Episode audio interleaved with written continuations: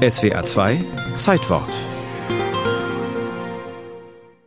Mrs. Christie Disguised titelte die Daily News am 11. Dezember 1926, darunter drei Fotomontagen, die Agatha Christie einmal mit ihrer normalen Frisur zeigten, rotblondes, leicht gelocktes Kurzhaar, dann mit einem helmartigen Pagenkopf und Brille und drittens mit zurückgebundenen dunklen Haaren. Agatha Christie vermummt und inkognito irgendwo unterwegs. Immerhin glaubte das Blatt noch an ihr Überleben. Am Freitagabend war die damals 36-Jährige von zu Hause weggegangen. Am Samstag hatte Frederick Dorr ihren grünen Maurice Cowley in der Nähe einer Kalkgrube und des Silent Pool entdeckt. Der Wagen sah für mich aus, als sei er von der Hügelspitze angestoßen worden und den Hang hinabgerollt soll er gesagt haben.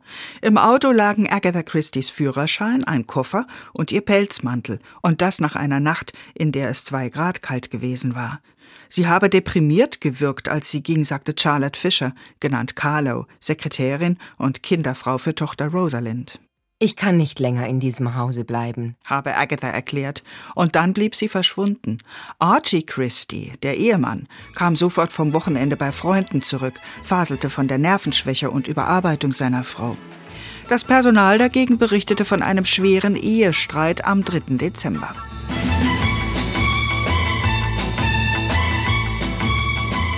Hatte Archie Agatha umgebracht? Hatte sie sich selbst etwas angetan? Fingierte sie einen Suizid, um Archie zu erschrecken? Man werde von ihr noch hören, behauptete ein Medium, befragt durch Arthur Conan Doyle, den Schöpfer des Sherlock Holmes, der sich viel mit Spiritismus beschäftigte. 1000 Polizisten mit Suchhunden, eingeteilt in 53 Gruppen und unterstützt von sage und schreibe 15.000 Zivilisten, suchten das Land ab.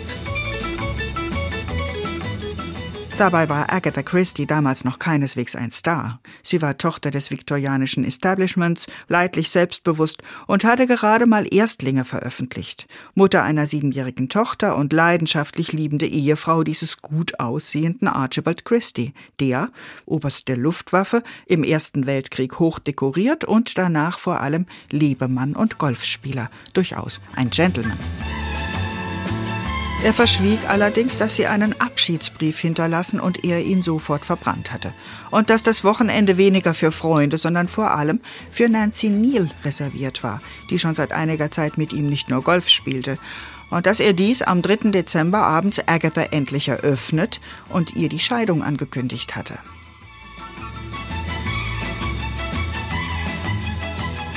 Später tauchte ein Brief auf, den Agatha Christie in London auf den 4. Dezember 1926 datiert und an ihren Schwager geschickt hatte. Sie berichtete von einem Erholungsurlaub in Harrogate. Dort saß sie unter dem Namen Theresa Neal im Hotel The Swan Hydro und wartete wohl darauf, dass Archie sie erlöste und dann alles wieder wäre wie früher. Doch da ihr Schwager verreist war, ging der Brief zunächst unter. Hotelpersonal erkannte sie nach den Zeitungsfotografien und meldete das der Polizei. Nach elf Tagen war Agatha Christie wieder zu Hause. Angeblich litt sie unter Gedächtnisverlust. Sie hat das Abenteuer nie aufgeklärt. 1928 ließen Agatha und die Liebe ihres Lebens sich scheiden.